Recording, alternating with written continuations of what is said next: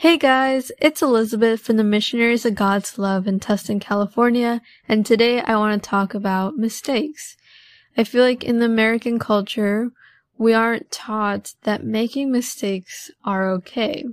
I don't know about you, but I really struggle about accepting that I can make a mistake, and I frequently try to avoid making mistakes. But I want to remind you that making a mistake is actually a way for us to learn.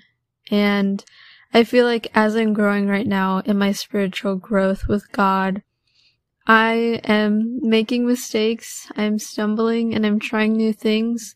But honestly, if I didn't try these new things and make those mistakes, I won't grow spiritually. So I encourage all of us to get out of our comfort zone and make mistakes, and it's totally okay.